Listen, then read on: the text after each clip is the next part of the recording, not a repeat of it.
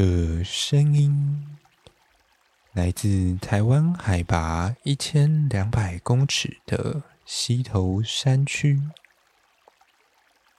清澈、纯净，没有业配。边缘人总是活在自己的边缘世界，不祈求有啥大风大浪。只求明天起床依旧边缘。每周日晚上听森林系边缘人，在半夜陪你闲聊，murmur 讲干话。边缘的过着自己的生活，边缘的度过那些没有人懂的人间烟火。欢迎收听深夜时间，我是语音。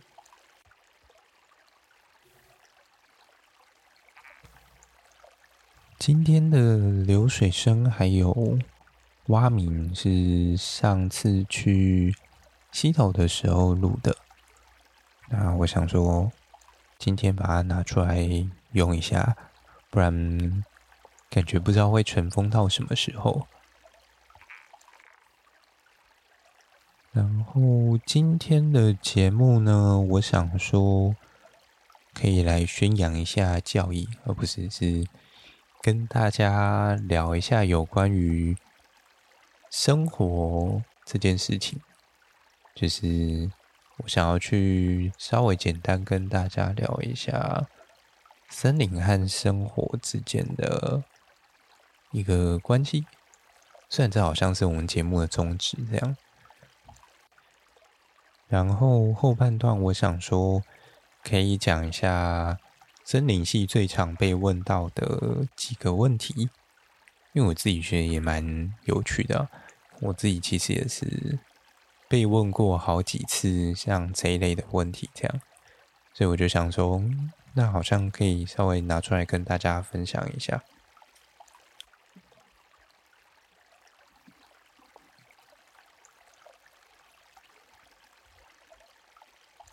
今天之所以会想要聊一下有关于生活的事情，是因为刚好就有跟朋友聊到这件事吧。对，因为只是刚好聊到他最近觉得他稍微比较没有方向一点。对，然后他也有提到说，诶，之前其实在念研究所的时候。某个部分来说，因为其实整个研究生的生活啊，它其实会被做实验，或者是像我们主要跑野外比较多，那所以整个生活时间其实调查就是出野外做调查这件事情，它会占掉我们蛮大的一个时间的。所以在这种情况下，其实有时候并不是。每一个人都可以很好的去安排，或者是思索自己想要过的一个生活这样子。所以他到后来就是毕业之后，然后开始找工作，才开始慢慢去体会到这件事情。然后同时我们也有聊到说，就是他最近有一些。算比较迷惘嘛，不知道自己要干嘛这样，对，所以我就嗯，针对这个部分，我就想说，哎，好像可以稍微跟大家聊一下，因为其实我自己本身是一个算蛮注重生活的人，就是打从在高中时期看过那个建中林明基老师写过的学生那本书之后。我就开始觉得，嗯，我的人生好像应该要认真的过过生活这样。所以，其实，在整个职业啊或生涯的一个探索当中的时候，其实生活它在我的一个规划的比重里面，算是占了一个蛮高的比例的。然后。我就想说，因为我自己的一个人生追求的方向，就比较会以生活为导向。那讲白了，它其实就有点像是我的人生，好像就是以有点像是那种以退休生活为目标吗？然后在一边规划和安排我目前的一个生活状态或样态，这样。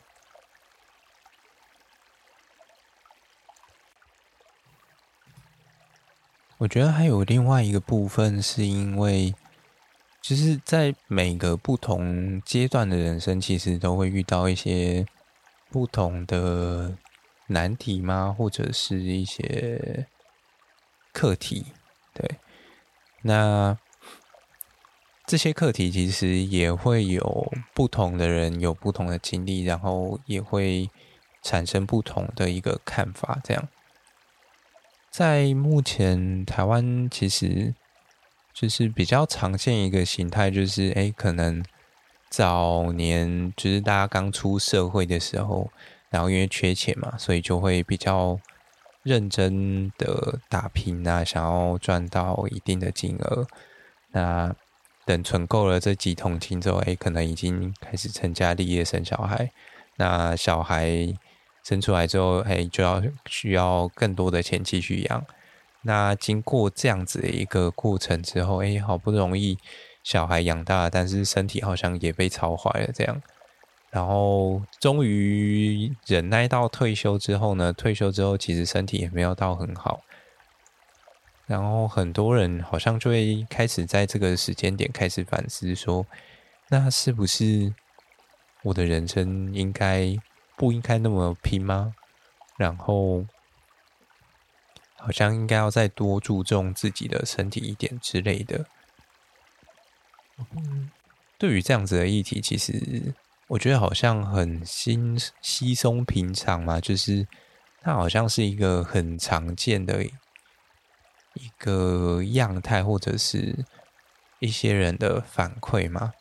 所以有时候就会有一些人诶提醒我们说，诶是不是我们在打拼的过程中，好像也要应该去注意我们自己的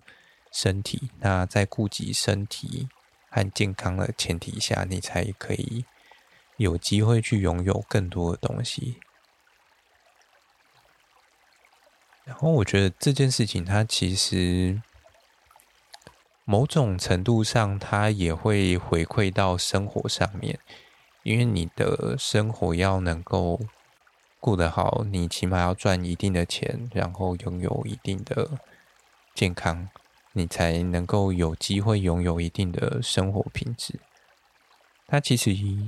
有时候很难去，嗯，只选择其中一样嘛。它其实是需要一些平衡在里面的。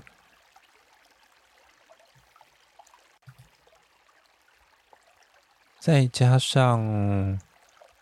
我认为其实生活它本身是一件很长远的事情嘛，就是除了。嗯，以前在念书以外啊，念书完之后，接下来就是工作阶段嘛。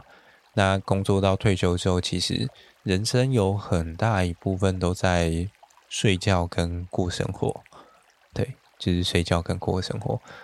因为睡觉其实，嗯，假如一天二十四小时的话，平均每个人至少要睡掉六到八个小时嘛。所以你有三分之一的人生都在睡觉，然后。你可能一天八个小时或到九个小时要上班或念书之类的，那你就会有三分之一的时间在工作或者是念书，那剩下的三分之一呢，它就会是你本身的一个生活的时间。所以生活其实它在我们生就是整个人生当中的一个占比是非常高的。那既然它是一个这么重要的一件事情的话，那是不是应该能要更好的来被看待，甚至是嗯，算妥善的规划吗？我觉得讲用规划这两个字，好像有时候对于生活这个字字眼来说，好像有一点太重了吗？就是我觉得生活它好像应该要再再再随性一点吧。不知道，反正大概就是这种感觉。那除此之外，其实嗯，从生活延伸到森林上面，我觉得它就只是对我来讲，它是一种。学以致用，还有一种，呃，还有一部分是人生的一个态度或哲学嘛。就是像我今年在上一些课程的讲师们，他们其实我觉得他们真的非常的厉害，就是他们可以用把他们的一个教学的内容嘛，贯彻到他们自己的人生身上，真的觉得很了不起。就有点像是，例如说，有位专门做呃专案规划的讲师，那他就把他的人生当成是一场专案来进行规划，那就是运用这些专案的一些思维也好，那去定定他自己的目标、执行方式，然后遇到问题要怎么去解决，风险要怎么去管理。才能达到他自己所设定的一个人生的目标。我觉得可以把自己的一个所学贯彻到这种程度，其实这算是非常的了不起。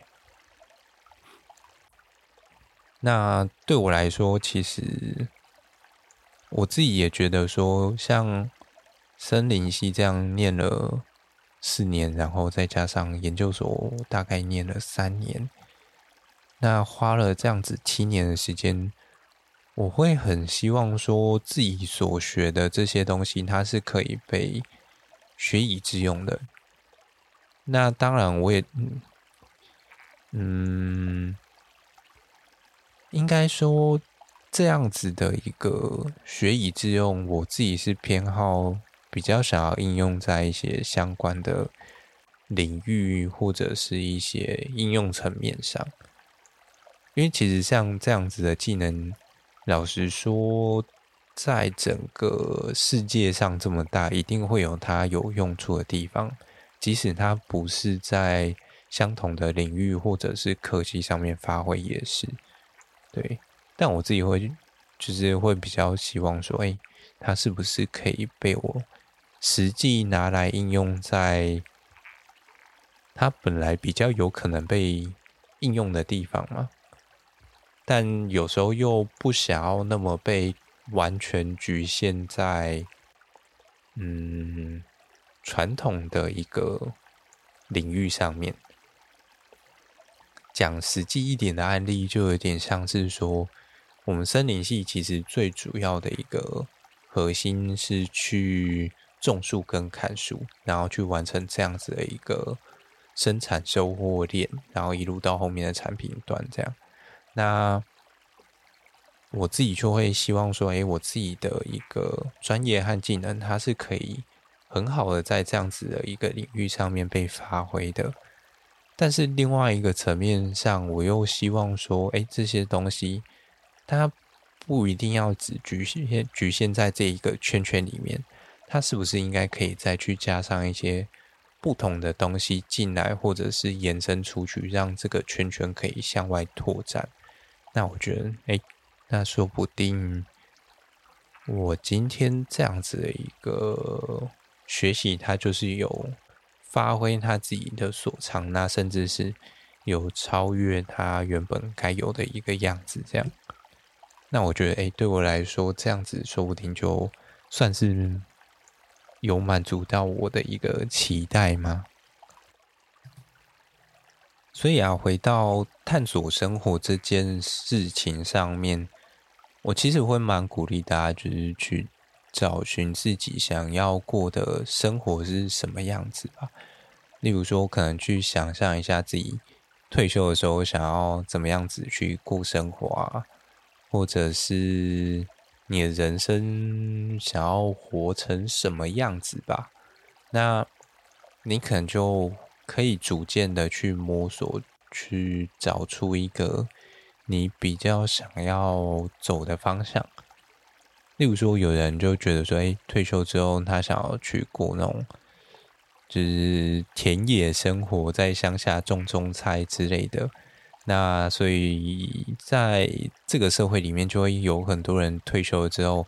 花了一大笔钱，那在山上买了一块地，搞了一间农舍之类的。甚至是领地，然后想要种树啊，在房子旁边有一块小菜圃，可以种菜供自己生活、自己吃。这样，这个嗯，想象是蛮漂亮的啦。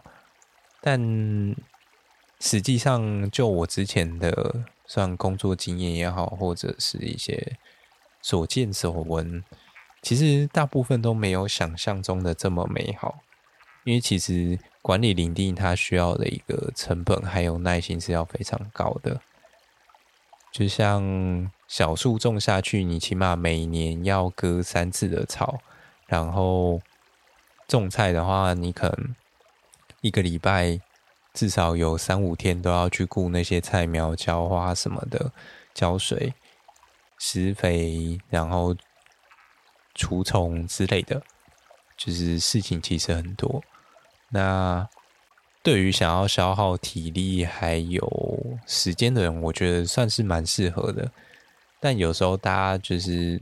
在脑袋中想象的非常美好，但实际上有时候体验过之后，就会觉得，嗯，这种事情就会觉得留给体验就好了的人，其实占蛮多数的，尤其是有一些。就是那种算土地吗？就是大家比较容易去合买或者是合住一块地，这样。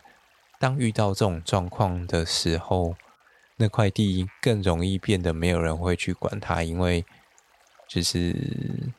就有点像那种把责任分摊掉了嘛，然后最后就会失去一个主责的人。那失去这个人的存在的时候，那最后就不会有人真正的去主导或者是负责这件事情，听起来就很像那种政府部门单位之间的一个 overlapping，他们的一个权责之间相互的交错，那就会形成一些灰色地带嘛。啊，到最后就会搞得好像没有人会去处理这件事情一样。我觉得有时候就是这种。在山上买土地过退休生活，会蛮容易遇到这这个问题的，对啊。所以，假如哎大家有起了这个念头的话，也，可以稍微思考一下，对。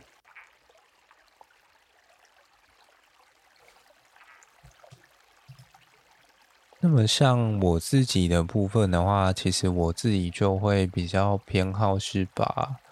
整个森林系的一个。算是领域吗？发展的比较淋漓尽致一点嘛？因为我在我自己的想法或概概念里面，其实我自己没有很想要退休这件事情嘛。就是我想要在整个林业界里面混到我不能混为止，然后最后该死的时候就哎，就找个地方可以准备去了这样。只是。我觉得这个领域里面真的有太多好玩的东西，对我来说很有兴趣，所以我就会想要一直窝在这里面一直玩这样。那我自己就就是会去规划或者是探索一些我自己想要的东西出来，就好比说，哎，身为一个森林系，住个木构建筑不为过吧。所以我自己就会去想象说，是不是哪一天我有机会可以自己去山上砍，就是砍一片森林下来，不是，就是伐采一批木头下来。那这些木头我可以亲自去去处理，或者是找我自己呃觉得不错的伙伴，那请他帮我处理。处理完之后，再找一群人。那我们自己去设计，然后一起动手盖出这栋房子。啊，盖完了之后就是可以自自己根据自己的一些需求和规划，做一些室内设计也好，或者是在里面搞一些奇奇怪怪的东西，呃，例如说可能。弄一间图书室啊，专门放一些跟森林还有自然相关的一些资料和书籍啊，或者是弄一间动画和漫画专用的储藏室和展示柜嘛，就是是这种很奇怪，也不算很奇怪，就是。很符合个人兴趣的一些东西啊，甚至是像我去年开始对，哎，不对，是今年初开始对挖化石有兴趣，所以我觉得，哎，这盖一间化石的展示柜也不错。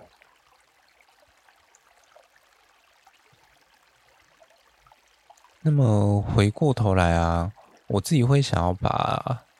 森林跟生活绑在一起，推给大家。除了一部分是我自己很喜欢森林的东西以外，另外一部分是它真的和生活之间的关联，真的算是非常紧密的。就是除了现在大部分的一些三 C 的东西和大家生活密不可分以外，我觉得。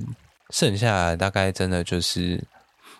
和森林大概就脱不了关系啊，因为我们很大一部分的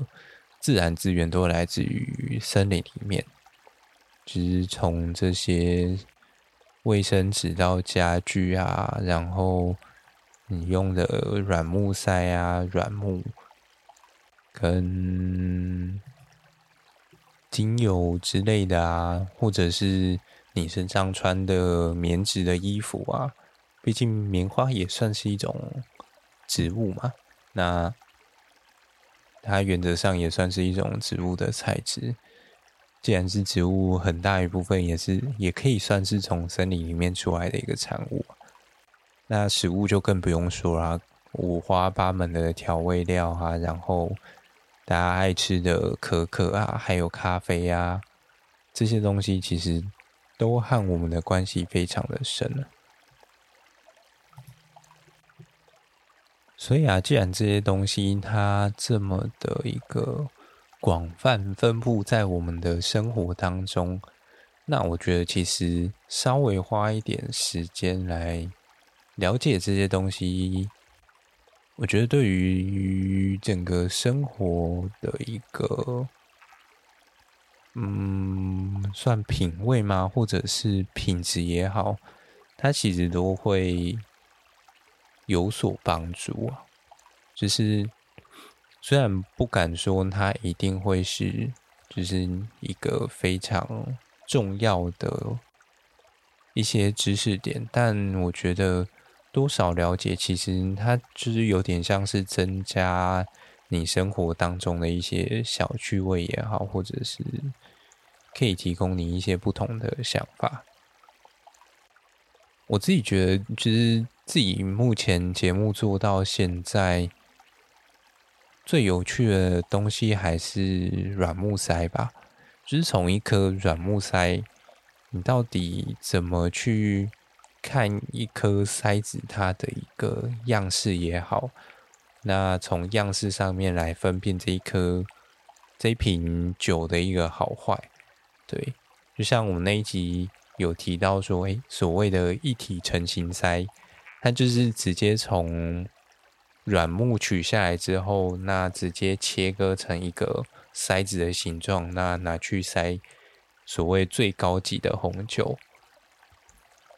那像这样子的一个算是小知识或冷知识，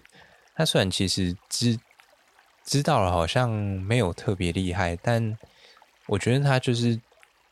会添加一些那种在生活里面的趣味点吧，就是你出去哎，可以跟人家炫耀说哦，你看看到这个筛子，我就知道这一瓶是个好酒。这样，虽然也要前提是也要分得出来那个到底是什么样子的筛子啊，对啊，因为其实像软木塞，它本身的形式就非常多种。那有一些它甚至是诶会像汉堡这样上下各夹一片，看起来好像是呃完整的一块软木塞，但其实它中间的那块是粘合的，对啊。不过啊，我觉嗯我自己觉得比较实用的，它可能还是会比较偏向是一些像是什么哦，例如说。木材的一些相关概念或知识吧，像之前就有人问我问我说：“哎，到底哪一种木材比较好啊？”或者是今天想要挑一组家具，那家具应该选用什么样子的木材？其实根据每一个人的一个喜好或者是需求，那他能够去选择的东西都会不太一样，就像是。呃，松木它本身算是一种很软的木材，就是在加工上相对来说，比起一些阔叶木，它其实相对软。那像这样子的一个软木，它，嗯，它可以用在的地方，其实就会跟一块那种非常扎实的硬木材就不太一样。你不会想要拿一个松木来当砧板，因为你可能切下去上面就是一堆凹洞这样。那它也不会自己弹回来，它就是陷下去了。那这种东西，它你在之后拿来切菜的话，它会非常非常的难使用。但是另外一方面啊，假如说你今天拿松木来做一些木质的家具的话，它给人的感觉就会不太一样，因为松木本身的。一个材色，就是木材的颜色是相对比较浅、比较淡、比较白的，所以它看起来就会非常的干净。那某种程度上来说，这种松木你要拿来做一些上色的动作的话，它的色泽呈现也会比较接近你上上去的那些漆的颜色。它的成色效果相对上就会比较好，比起今天你拿一块那种什么黑毯之类一块一块欧妈妈的东西，那就是你在一块黑色的东西涂什么颜色，其实除非你今天油漆的那个漆料够厚嘛，就是它够浓稠够厚，不然的话，其实有时候你。做任何的调色，原则上都没什么差，对啊。那么，既然提到一些有关于森林相关的问题的话，其实，在其实外面遇到一些人，他们对于，就是对于大众来说，森林系其实算是一个蛮神秘的科系吗？就是首先，可能大家最常问的大概就是什么，念森林系都在砍树吗之类的。呃，确实念森林系是需要，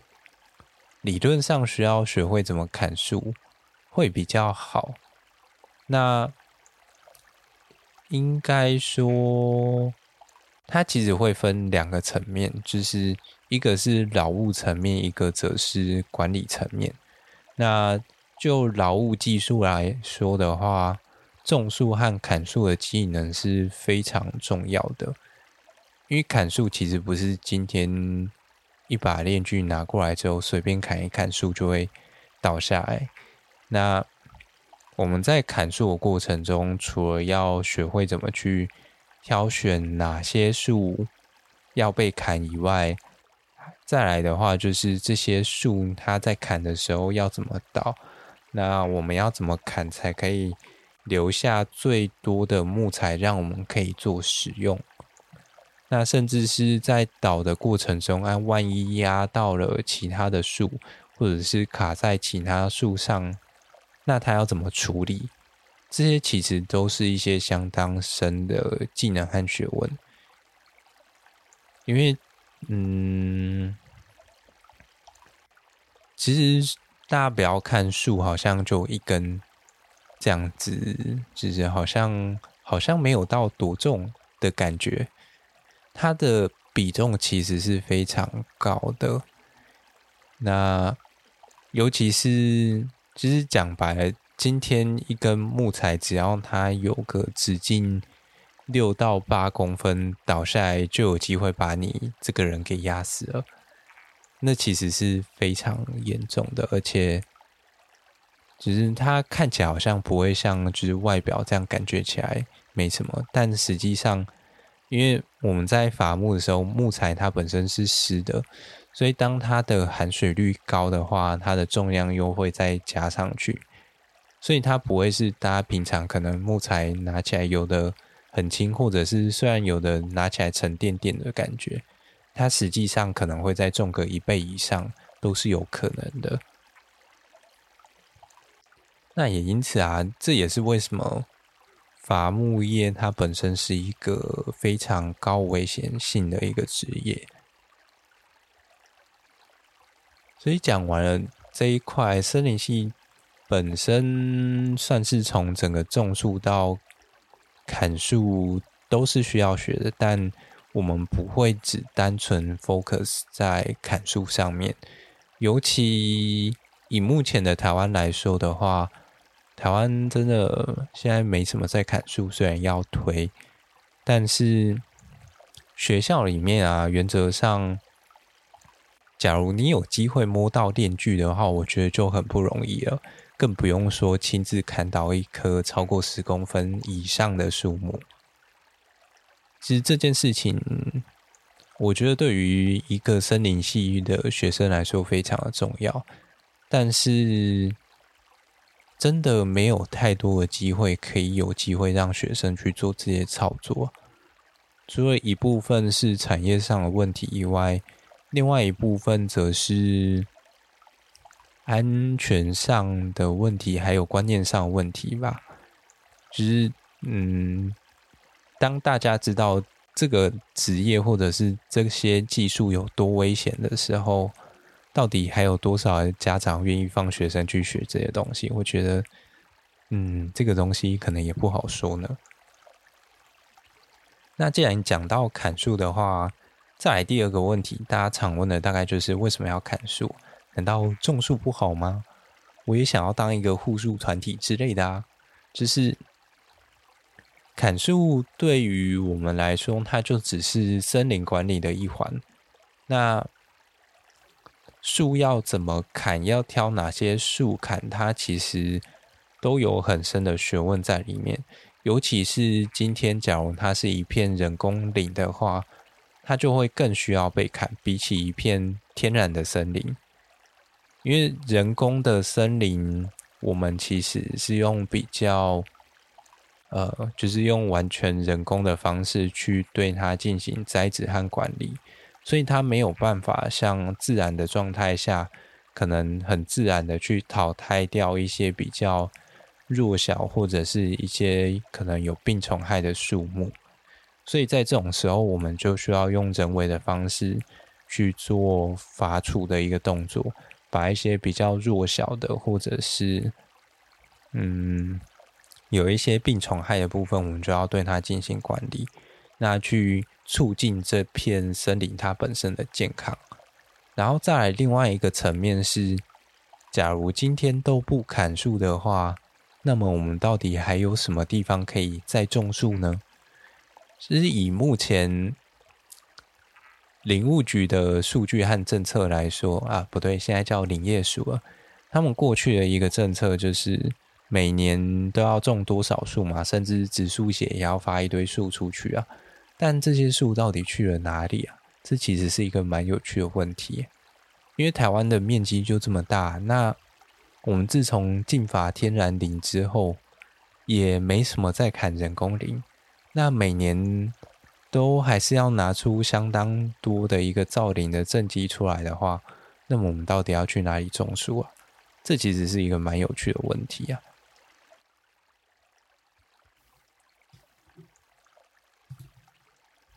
然后啊，再来下一个问题也很常被问到，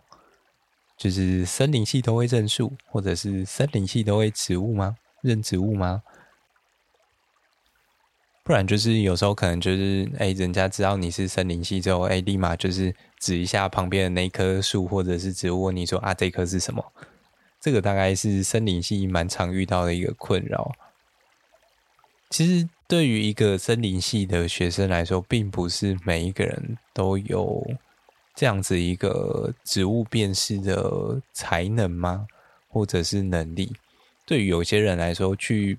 辨认这些东西，其实还蛮痛苦的。老实说，然后更不用说在上树木学的时候，有时候甚至还要去背这些学名。他们可能有时候反倒会觉得说，诶，背学名对他们来说是相对比较轻松的。也是有可能的，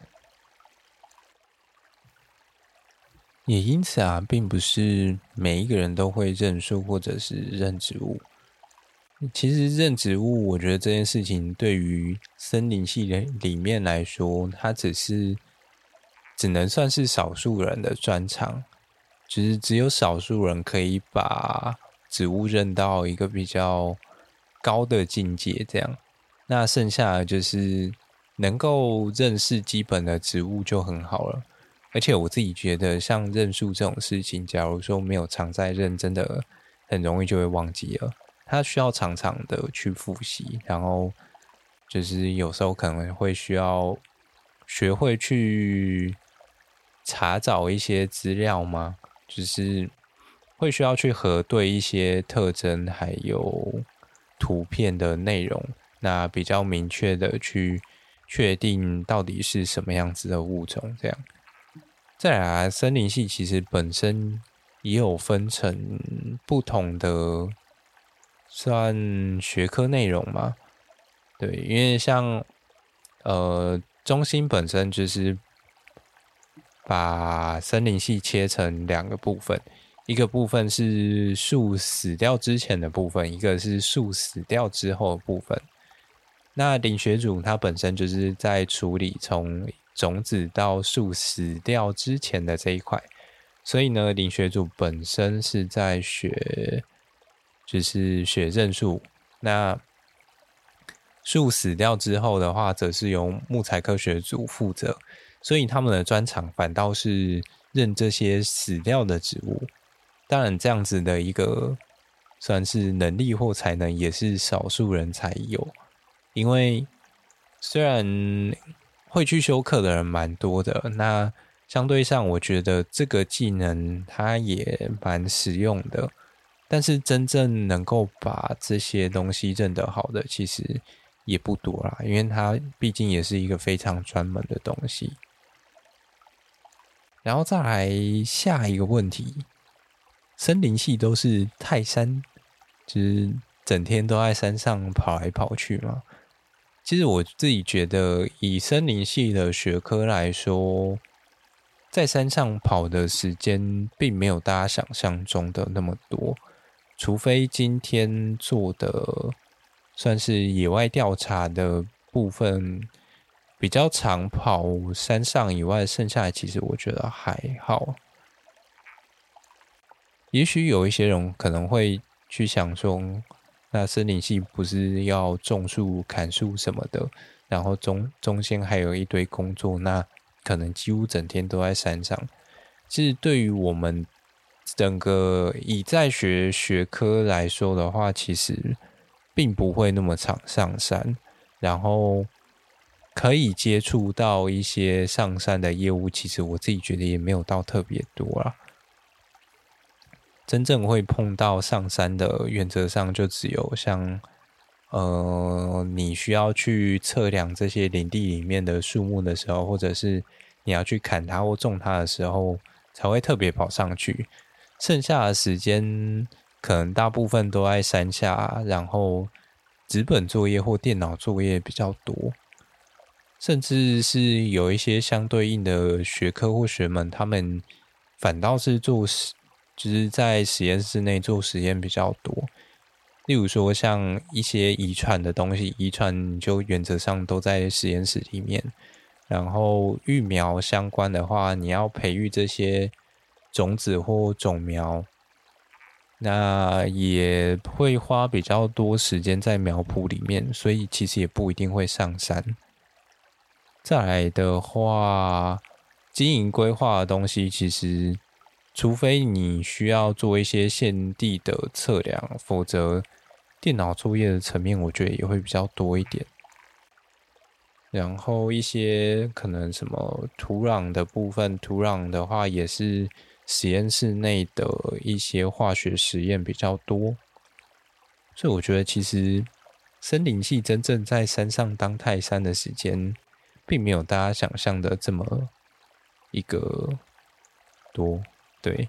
除非你今天是去当那种巡山员，我觉得巡山员真的。就会比较接近泰山一点，他们就要常常骑着，例如说什么野狼一二五之类的，然后在林道上面跑来跑去，或者是沿着 GPS 上面平常不太会有人走的路线或点位，然后就一路走上山，然后再巡下来，这样真的蛮辛苦的。所以啊，其实森林系本身。室内和室外都是有机会接触到的。那你如果喜欢室外的话，那我觉得森林系会是一个蛮好入手的地方，就是你可以学到一些跟户外或野外比较相关的东西啊。当然，你如果不喜欢室外的话，其实也是有一些相关的室内的作业是可以让你发挥专长的。最后一个问题的话，森林系毕业之后都在干嘛呢？哦，这是个老生常谈的问题啊。但这个问题真的，可能十个里面，我觉得大概也会有六七个人会问这个问题。然后遇到这个问题呢，我通常第一个回答就是：哦，我们毕业呢，大部分的人都会进到林务局啊，现在叫林业署里面当公务员。然后再来的话，大概就是一年一聘的巡山员，这个大概就是目前森林系毕业之后最常见的出路之一啊。除此之外的话，剩下的大概就是继续的往上念研究所，或者是念到博班为止，这样。啊，念完之后呢，要么当一些研究助理。再不然的话，就是进一些研究单位，像林试所啊、林业试验所，或者是特生中心，就是那个什么特有生物保育中心吧。然后再不然就是一些国家公园的单位之类的。当然，我也有遇过一些学长姐，他们是进去像那种农事所、农业试验所啊，或者是种苗改良场之类的地方，也都有。那就是一些相关的研究单位，不过也都是以这种公家单位为主。那真正会进入一些私人企业的，我觉得真的算少少数。嗯，这里是指一些相关的领域啊，因为毕竟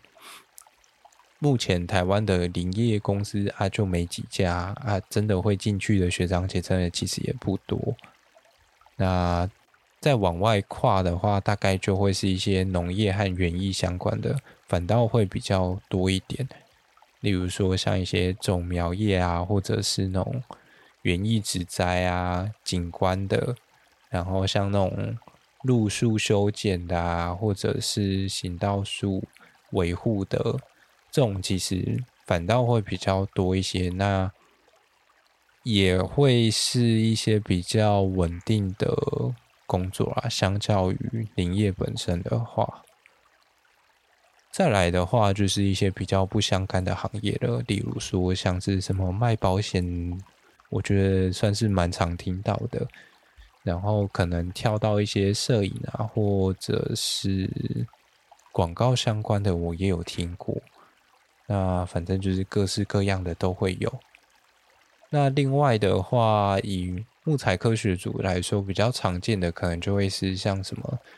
造纸业啊，或者是那种家具业会比较常听到。但我听到进去相关行业的比率好像也没有到特别高。其他的可能比较多会是那种研究所念上去之后，可能老师介绍一些工作，例如说像是那种纸品的相关研究员啊，或者是嗯精油，或者是那种化学的呃一些化学的实验室。那再不然就会是一些那种高分子材料之类的，这种也是蛮常见的。至于建筑业有没有的话，这块我就不是很熟，可能嗯有机会回回系上再多打听打听吧。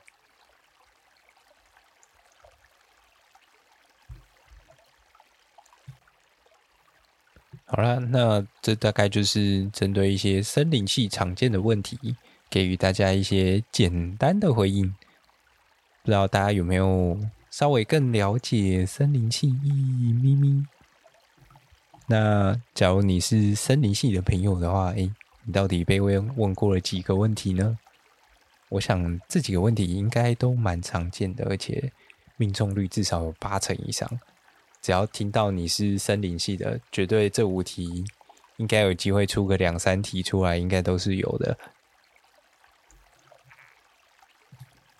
假如你还有被问过一些其他的问题的话，也也欢迎留言让我知道。哎，说不定下个礼拜我就拿出来跟大家讨论一下，看大家有遇过什么样子奇葩的问题，我们可以一起奇闻共赏。那么这个礼拜的节目，我觉得这样就差不多了。那么我们就下星期再见喽。那这个礼拜的话，新节目应该有机会上架吧？好，来强迫自己把它上架好了，不然我觉得我最近嗯太多到好像有点不太行，还是得认真工作一下。好啦，那么我们今天节目就到这里啦，大家晚安，拜拜啦。